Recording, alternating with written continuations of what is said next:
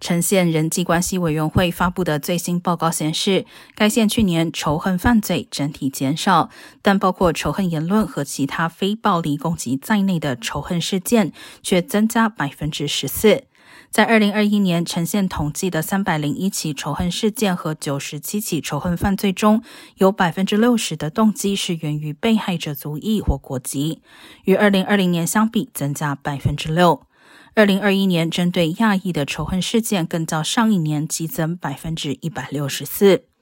另外一个快速增加的类别是针对性取向的仇恨犯罪，增加了百分之八十三。